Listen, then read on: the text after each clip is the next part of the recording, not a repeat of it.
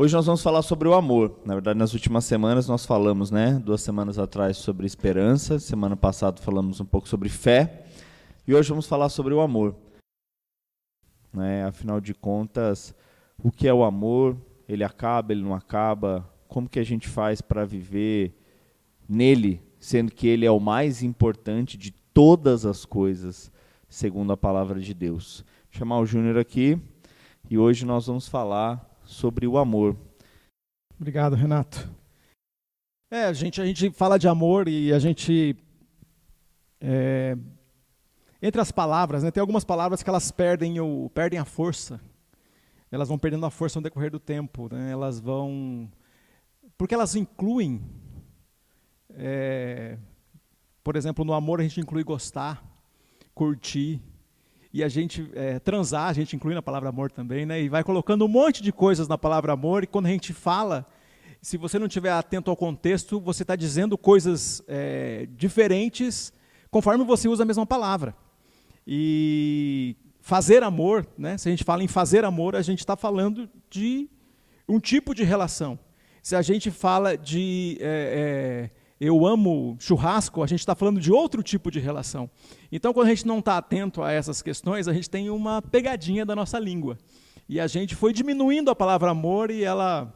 É, eu li um, um, um, texto que dizia que a, a, força da palavra, de palavras como amor, é, vão sendo diminuídas a ponto de ficar com a força do asa de mosquito em relação ao ser humano. Você usa amor para tudo, e quando você fala sobre amar uma pessoa e amar algo que você faz, e amar um lugar, e amar uma, uma situação, e, e você começa a juntar todas essas coisas, e quando você fala de amar a Deus, você está falando ainda de uma outra, uma outra situação abstrata, então essa, isso gera muita, é, muita controvérsia. Mas a pergunta que o Renato fez aqui para começar, ele falava o seguinte: Você já viu o amor é, você acha que o amor morre? Você já viu o amor morrer? Eu já vi o amor morrer. Eu já vi o amor morrer. Né? A, a, a canção que, que sujeito de sorte, né? o ano passado eu morri, mas esse ano eu não morro. É, é, a gente aplica o amor. É, é, eu já vi o amor morrer e já vi o amor ressuscitar ou renascer. Né? Eu vi o amor recomeçar. Eu vi o amor é, deixar de existir por diferentes motivos. E eu, é, é, é, apesar da gente conhecer que o amor, de, no ponto de vista, ou na, na, no, na, compreensão bíblica que nós temos do amor, a gente percebe que o oposto do amor na Bíblia não é o ódio, como nós é, concebemos aqui nas nossas relações. O oposto do amor na Bíblia é o medo. Então, o amor, esse, esse que nós, que nós é, é, entendemos que é o amor de Deus, esse perfeito amor, quando está em nós, ele tira o medo. Tira o medo da gente viver, tira o medo da gente experimentar essa, essa relação profunda com Deus, de direção, de bom senso, de equilíbrio, é, até de expor nossas ideias e expor nossos pensamentos à luz da palavra de Deus. Então, a, quando a gente está diante dele, a gente perde o medo. Tocado por esse amor, a gente perde o medo. Agora, é, na, nas, nas relações humanas, eu vi, eu vi o amor acabar e no lugar do amor ter ódio. Eu vi gente dizendo que odiava outra pessoa que um dia disse amar. Eu já ouvi gente é, com amor é, acabando porque duvidava da palavra da outra pessoa, porque via na outra pessoa a tendência à mentira o tempo todo. Eu já vi o amor acabar porque ah, quando alguém que, que entrega amor e recebe maldade e recebe agressão, apesar das palavras dizerem uma coisa, mas o empurrão dizer outra, mas o tapa dizer outra. Eu, eu vejo o mal. Olha que coisa. Eu via nas palavras, né, no relacionamento de um casal, as palavras eram de amor dos dois, mas um deles agredia. O mal estava ali que fazia o amor acabar, e o amor acabou. A falta de reciprocidade, um só ama e o outro não ama, e o outro usa e o outro só está aproveitando de alguma coisa, mas não tem reciprocidade. Eu vi o amor acabar por falta de reciprocidade, eu vi o amor acabar por medo, eu vi o amor acabar por causa de ciúme. E o ciúme é um, um sabotador do amor. Eu já vi isso acabando. Eu vi o amor acabar por causa do desprezo. É, e o desprezo, olha que coisa, por causa das pessoas do entorno, existia uma situação de relacionamento que o casal dizia se amar. Aqueles diziam que se amavam. Mas, de repente, o grupo desprezava um dos dois. Eu já vi nos dois casos, eu já vi duas situações dessas. O grupo desprezava um dos dois. E por desprezar um dos dois, e por desprezar, no caso, né, imagina que eu e a Adriana. Eu tenho uma pressão do grupo de, meu, de amigos que desprezam a Adriana a ponto de eu perder o amor por ela eu aderir ao meu grupo que despreza e não continuar a caminhada com ela. Vi isso acontecer duas vezes pelo menos. Eu vi isso acontecer. Mas aí aqui você está pensando assim, ah, mas esse isso que você está falando tem a ver com amor de pessoas que estão namorando? Não, isso tem a ver com isso que eu estou falando para você tem a ver com amizade, tem a ver com sociedade e tem a ver também com relação de pai e filho, porque eu já vi e já ajudei. Pais que odeiam os filhos e filhos que odeiam os pais. Pai que não fala com o filho e filho que não fala com o pai. Então eu vi ódio de sangue, né? Tem a conexão de sangue, mas só isso. Só isso, não tem relação nenhuma. E infelizmente eu já estive é, numa relação de amizade com uma família que os irmãos uma briga.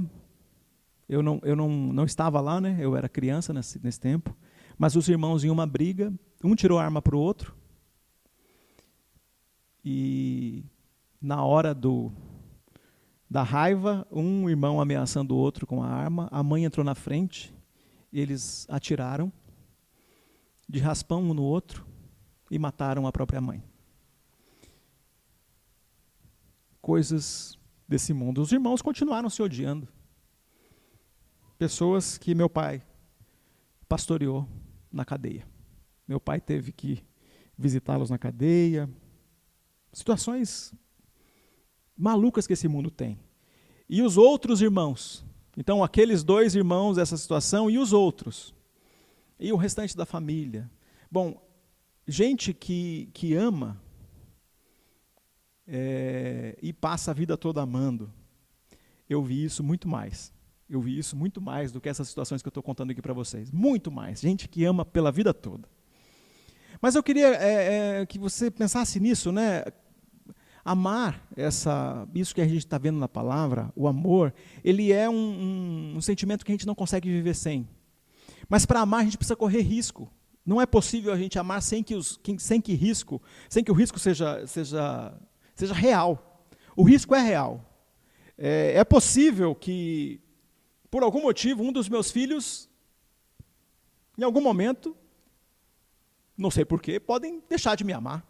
É possível também, é uma realidade, eu espero que não, que a minha esposa deixe de me amar, isso é possível, isso é um risco que eu corro. E é um risco que ela corre também. É um risco grande a gente pensar que a gente pode acordar no dia seguinte e essa pessoa que disse amar a gente fielmente, até que a morte separe, vai embora. Como, né, vai comprar cigarro e não volta. Né? Como tem um monte de história por aí. Essa, essa pessoa pode ser fiel para sempre e pode te trair no dia seguinte. Quem nunca pensou nisso? Quem nunca pensou nisso? Então, amar é correr riscos. Mas apesar da gente amar alguém, a ponto de a gente ficar emocionalmente exposto ou emocionalmente correndo esse risco, então eu amo a Adriana e sou fiel a ela, é minha decisão de ser fiel a ela. E a decisão dela é de ser fiel a mim. Eu não controlo o sentimento dela, eu não controlo o amor dela, eu só posso cuidar do meu amor por ela. E ela, por sua vez, cuidar do amor dela por mim. Eu espero que essa, essa troca seja até que a morte nos separe. Mas eu conheço muitos que não foi a morte que separou. E que, apesar desse amor, tem uma situação que é inexplicável, que entra na falta de reciprocidade, que entra na dúvida, que toca o mal, que vem o medo, que tem ciúme, que solapa o amor e o amor não permanece e os dois se separam. Eu sei que isso é um risco e eu sei que você corre esse risco. Eu sei que eu corro esse risco, mas eu não consigo imaginar uma vida sem amar ou ser amado. Eu decidi que eu corro esse risco.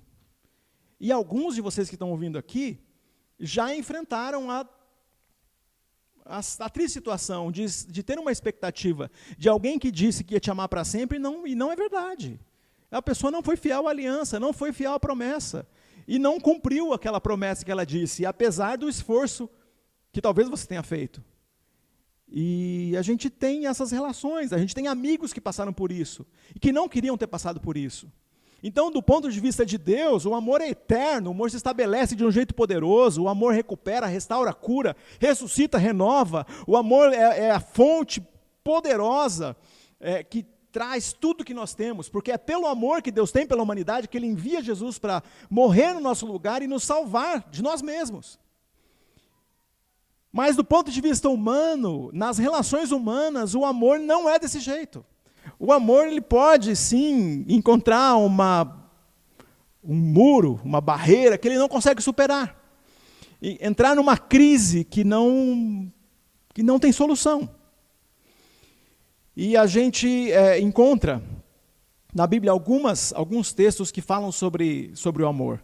O texto que o, o Renato mencionou, que está lá como uma das, uma das frases que nós destacamos lá na nossa arte, é o texto de, de 1 Coríntios 13 né, é um é texto que fala sobre amor e fala sobre o amor em, no, nos diferentes contextos, nas diferentes relações, e, e, e, dizendo que o amor é aquilo que deve é, mover as nossas ações, aquilo que nós fazemos, se a gente faz sem amor, a gente é, não tem significado nenhum. O, o exemplo é como se é, na, na, na, é como se a gente tocasse, batesse como se fosse um sino que retine. Então, se eu faço uma coisa boa sem amor, é como um, um, um sino que retine. Se eu faço uma coisa sem amor, é assim, ó. O tempo desse som. O tempo desse som é o tempo dessa ação. Então, eu faço uma coisa boa para o meu filho, mas eu faço por interesse, eu não faço por amor. É o tempo da ação. É o tempo da entrega do presente. Eu entreguei o presente, acabou. A ação acabou ali. Agora, se eu faço isso por amor, e se meu filho recebe em amor, isso aí dura para sempre. Eu marco a vida dele, eu deixo um legado na vida dele, ele deixa uma marca na minha vida. E às vezes a gente recebe um presente, uma coisa tão simples, e ela é tão carregada de símbolo, a gente sente tão amado por aquilo que a gente carrega para a vida toda. Então, o, o, o que 1 Coríntios 13 está dizendo para a gente é que a gente tem que é, mobilizar tudo, né? levar o amor para tudo que nós fazemos. E quando a gente leva o amor para tudo que nós fazemos, as coisas mudam. Porque é, a gente vai chegar numa situação onde você vai é, ser levado pela competitividade dessa vida a celebrar quando alguém rasteja.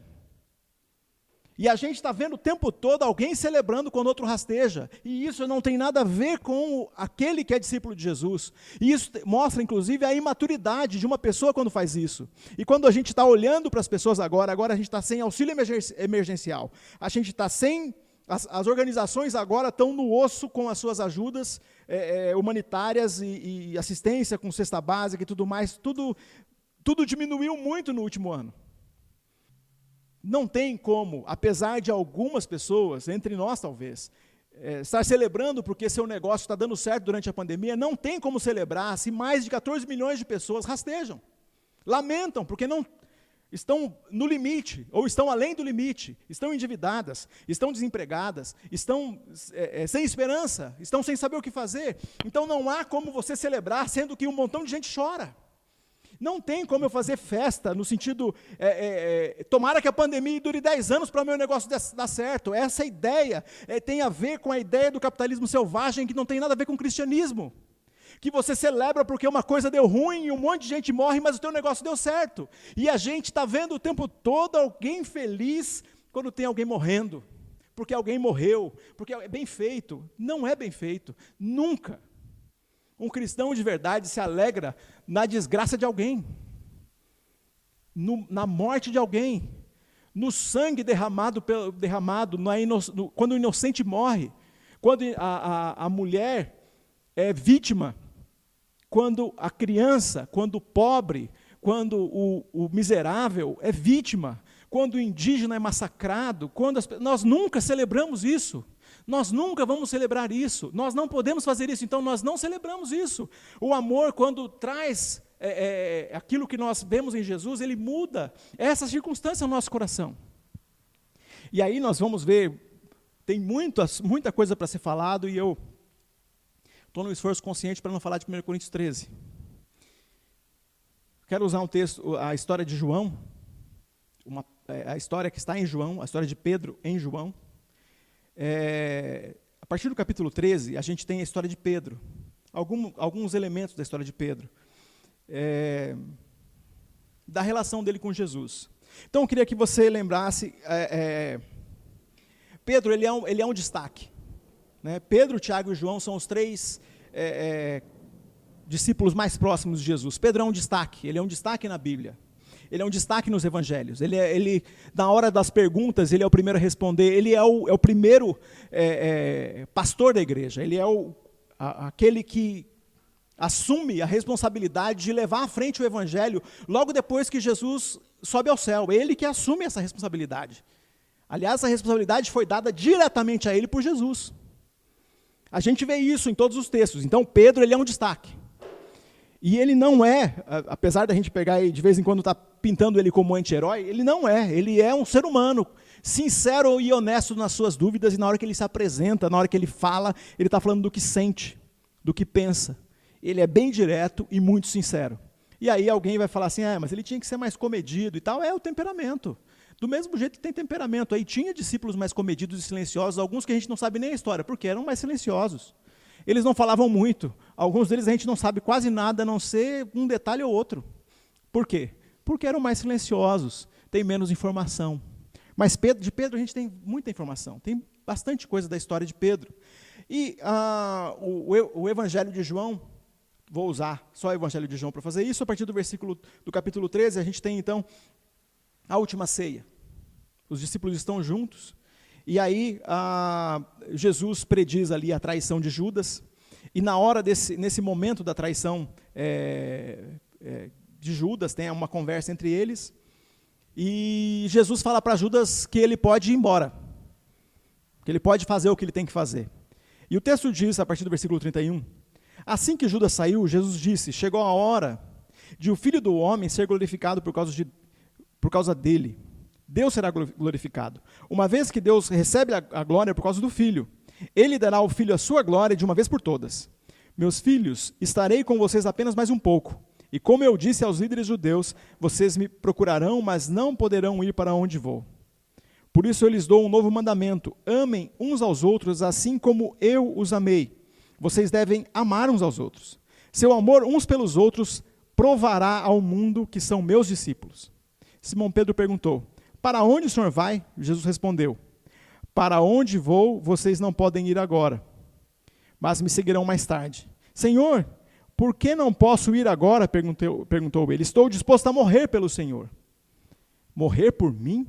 Disse Jesus. Eu lhe digo a verdade, Pedro. Antes que o galo cante, me negará três vezes. Bom, a gente sabe que Pedro é esse amigo que negou Jesus. Eu acho que em certa é, proporção, a gente também corre o risco de negar Jesus, ou já fez isso, como Pedro. Como Pedro, em algum momento.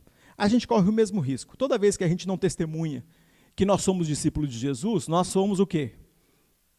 Negadores de Jesus. A gente está dizendo que não, que nós não somos que nem ele. Que nós, é, quer dizer, que nós não somos dele. Que nós somos, então, como Pedro. Então, é, eu acredito que alguns de nós já passaram por situação dessa, onde você é, é, não tem galo cantando, não tem nada, mas as suas atitudes, as coisas que você faz, o ambiente que você está, as coisas que você anda repetidamente fazendo, não apresentam sinais de que você é um discípulo de Jesus, ou que você foi um discípulo de Jesus. E o texto continua. Acontece, então, Jesus é preso é, e toda a situação, então pode ir virando as páginas, aí você vai chegar em é, João capítulo 18. Em João capítulo 18, a gente tem nos versículos 17, 18, 25 a 27, a gente tem as três situações onde Pedro nega Jesus. Acontece essa situação onde Pedro faz aquilo que Jesus predisse, né? profetizou que aconteceria.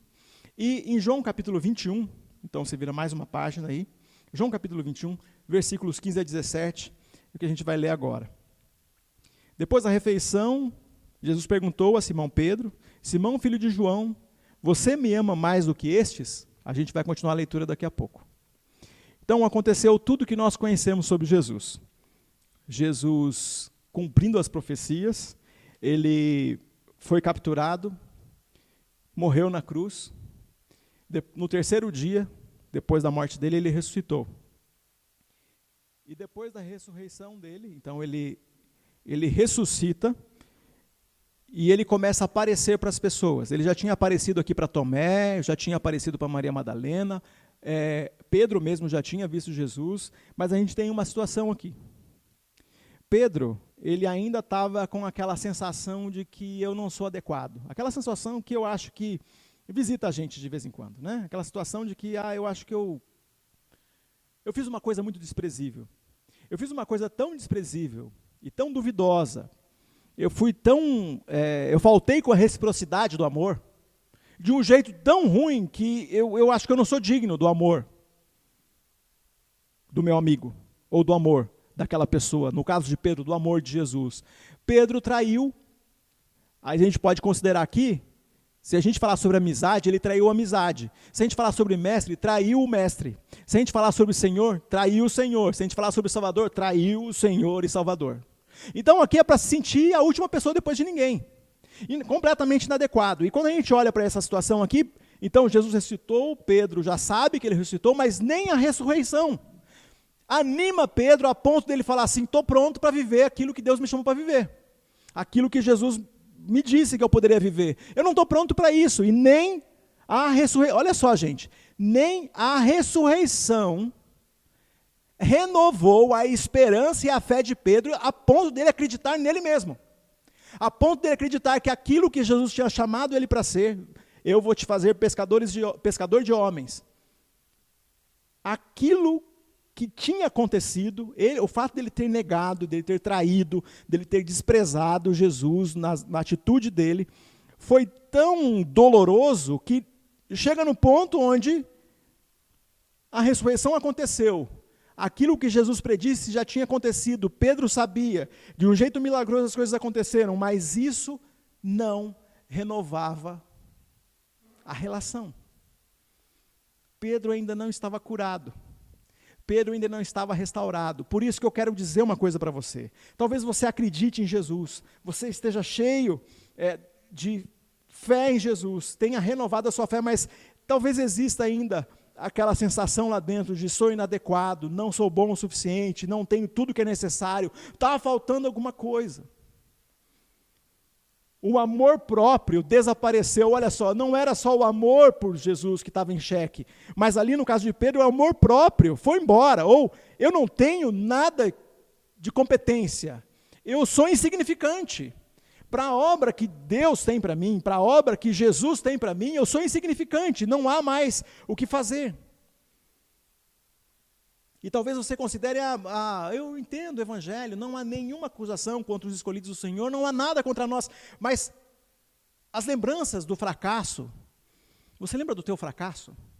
Aquele dia que você fracassou de ver, aquele negócio, aquele, aquilo que você fez, que você fala, eu, eu, eu não devia estar fazendo isso. Por que, que eu fui parar nesse lugar? Por que, que eu fui parar nessa situação? Por que, que eu deixei me levar por isso? A lembrança do fracasso é uma situação que a gente precisa restaurar. Consciente disso, então, é, é, eu não sou terapeuta, eu não, não estudei, não fiz psicologia ou psicanálise. Eu cuido de gente, de forma pastoral, aquilo que a palavra ensina. E eu uso a palavra para tratar e enfrentar as coisas, ainda que algum processo é, psicológico eu conheça, por, por ler, que eu, ainda que eu conheça algumas ferramentas da psicanálise, por ler, que eu conheça outras ferramentas ainda do cuidado de gente, eu sei o que funciona a partir daquilo que a palavra ensina. E eu vejo aqui Jesus fazendo aquilo que todo ser humano precisa. Nós precisamos de restauração, coisa que nem a ressurreição de Cristo podia fazer. Com o principal dos discípulos, Pedro. E aí Jesus é, tem a pesca maravilhosa. Se você ler o texto aqui, você vai ver um milagre na pescaria. Passaram a noite pescando, não pegaram nada, de repente pegam mais de 100, 150 peixes. E aquela pesca abundante. E quando eles chegam na praia, né? Então Jesus é que fez eles conseguirem essa pesca maravilhosa, essa pesca abundante de um jeito que eles não estavam esperando. Quando eles chegam na praia, Jesus estava com fogo assando peixe. E eles chegam, e essa pesca, esse ir pescar de Pedro, representa assim desistir.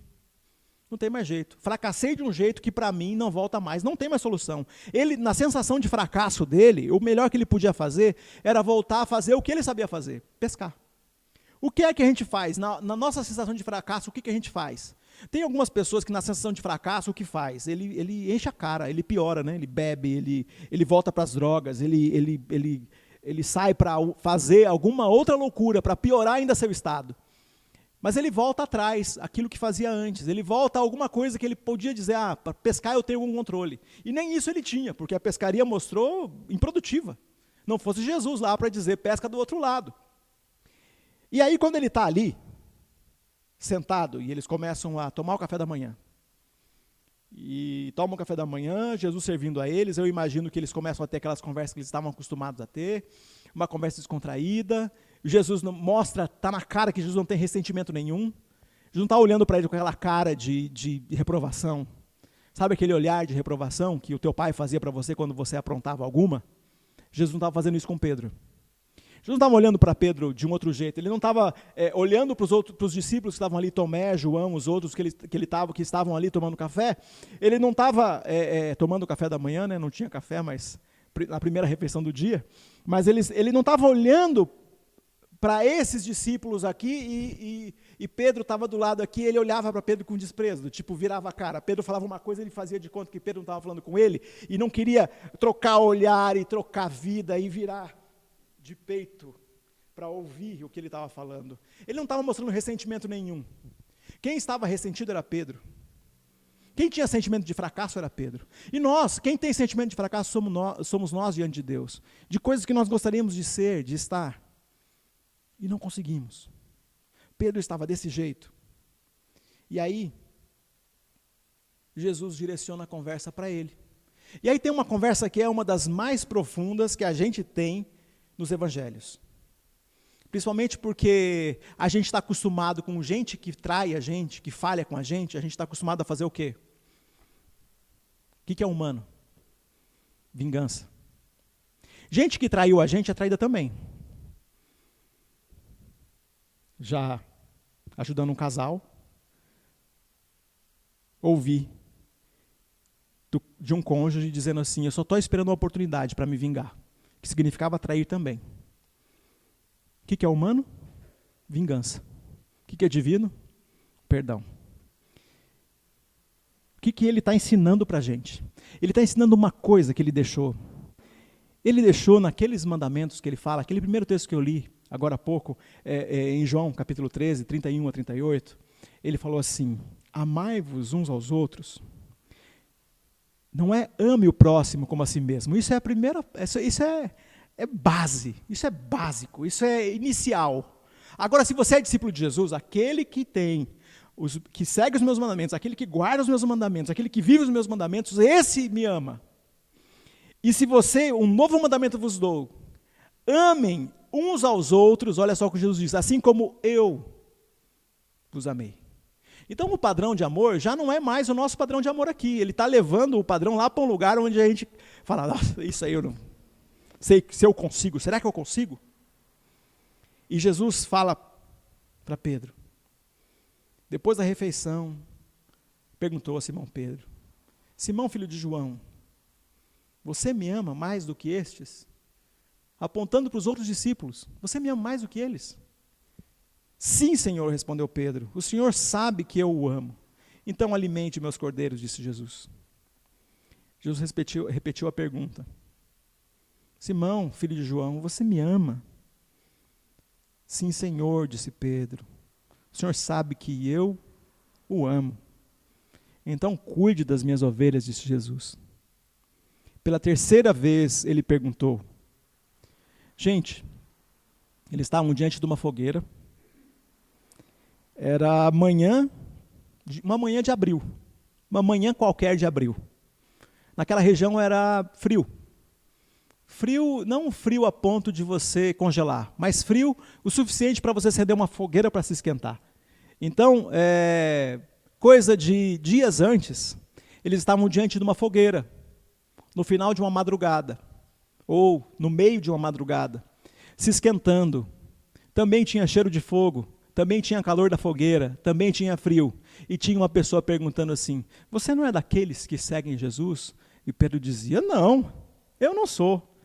E diante de uma fogueira, Jesus está fazendo a mesma coisa, o mesmo processo. Tem cheiro de fogo, tem calor da fogueira, tem comida, tem carinho e uma voz carinhosa perguntando: Você me ama? E Pedro, pela terceira vez, diz: Senhor, você sabe de todas as coisas, sabe que eu o amo. Então Jesus disse: Alimente as minhas ovelhas. Gente, Jesus está fazendo aqui uma coisa incrível. Quem é o Supremo Pastor? Jesus. Para quem ama Jesus, as pessoas que amam Jesus são convidadas a dividir com Jesus o trabalho dele. Pedro, você me ama? Então cuida das minhas ovelhas. A pergunta para você: Adriano, você me ama? Sônia, você me ama? Então cuida das pessoas que eu também amo. Simone, você me ama? Então cuida das pessoas que eu também amo. Ele é o supremo pastor e está dividindo o trabalho dele com a gente. Alexandre, Elaine, Adiel, Tiago, Júnior, você me ama? Se você me ama, então cuida de quem eu amo cuida das minhas ovelhas. Ele está dividindo, o grande pastor, o supremo pastor, divide o trabalho dele com a gente, nessa relação de amor e cuidado pelas pessoas. Por isso que não tem sentido.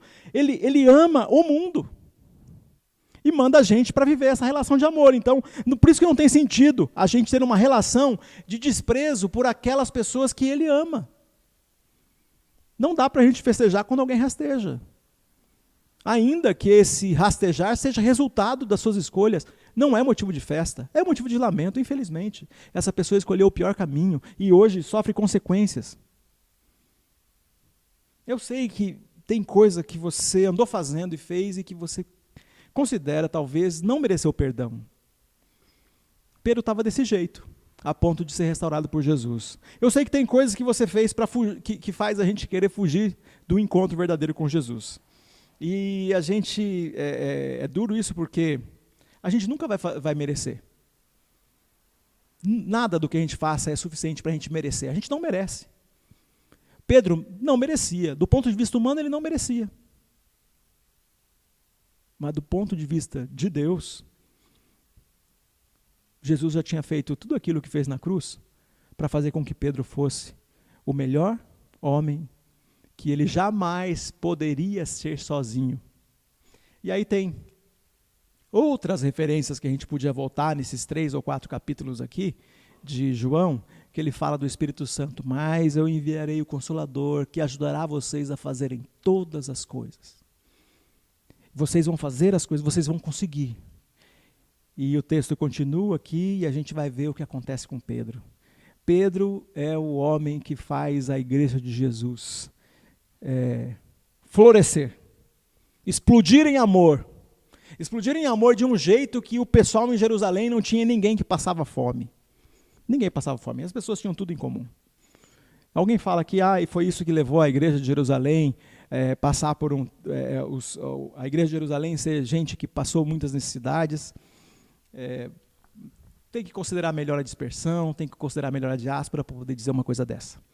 Eu sei que é uma palavra difícil, mas é isso. É, é alguém tem falado coisas sobre a igreja primitiva, sobre essa natureza de dividir o que tinha e ninguém passar fome, e ninguém passar necessidade, fazer com que as coisas acontecessem, o amor transbordando nas relações comunitárias, a gente vê isso, e isso acontecia porque tinha um pastor que se sentia completamente responsável porque aceitou o desafio do grande pastor, que era Jesus. Então aceite o desafio de Jesus. Eu sei que o amor do ponto de vista humano acaba. Eu sei que o sofrimento, ele é terrível.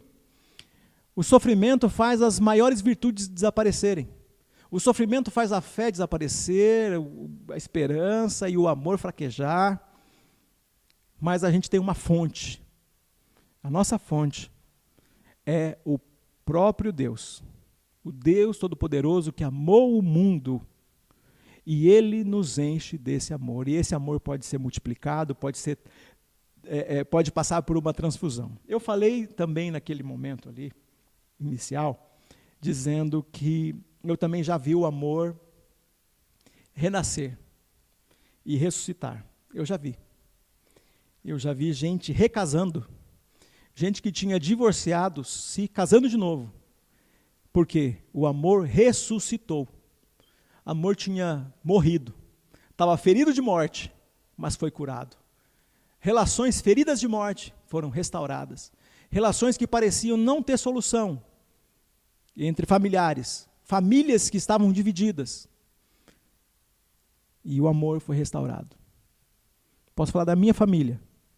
Em dado momento, meus tios se desentenderam de um jeito, por causa de terra, de propriedade, desentenderam de um jeito, que agrediram uns aos outros foi uma coisa terrível. Mas o amor prevaleceu. Anos depois, o amor prevaleceu. O perdão chegou e hoje a gente pode falar que essa história foi um testemunho, uma oportunidade da gente ver, né? apesar da, de, de ter sido, naquele momento, ter sido uma coisa assustadora, mas a gente pode dizer que a gente vê um Deus todo-poderoso é, usando pessoas para que a paz em uma família, a paz é, é, voltasse, o perdão acontecesse e o amor prevalecesse. Então eu já vi o amor restabelecer famílias, o amor restabelecer casamentos, o amor restabelecer relações, o amor restaurar amizades. Eu já vi isso acontecer. E a minha expectativa e o meu desejo é que o amor, que pode ter diminuído, pode ter talvez até acabado no seu coração, por alguma circunstância terrível, por algum motivo que te entristece, possa ser restaurado. Em nome de Jesus. Senhor Pai Todo-Poderoso, muito obrigado pela tua presença e cuidado sobre as nossas vidas. E como a tua palavra fala é, sobre a fé, a esperança e o amor, a gente encontra esses elementos presente, presentes em, em toda a palavra. E a gente aqui se coloque diante do Senhor para ser cheios de amor uns pelos outros. Para que a gente viva essa marca do discípulo, que é amar o próximo como o Senhor nos ama. É um desafio muito grande, a gente só consegue com o teu cuidado, com a tua ajuda nessa no dia a dia, nesse furacão, como a, a, a canção que o Pedro vai cantar agora fala para a gente, a gente só vai experimentar isso, viver isso com o teu poder e na tua direção. Nos abençoa, Senhor, em nome de Jesus. Amém.